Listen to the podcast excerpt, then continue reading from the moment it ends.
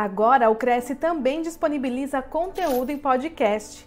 Os programas e palestras que não dependem de apoio visual e são verdadeiros bate-papos com o corretor podem ser ouvidos pelo Spotify e podcast da Apple.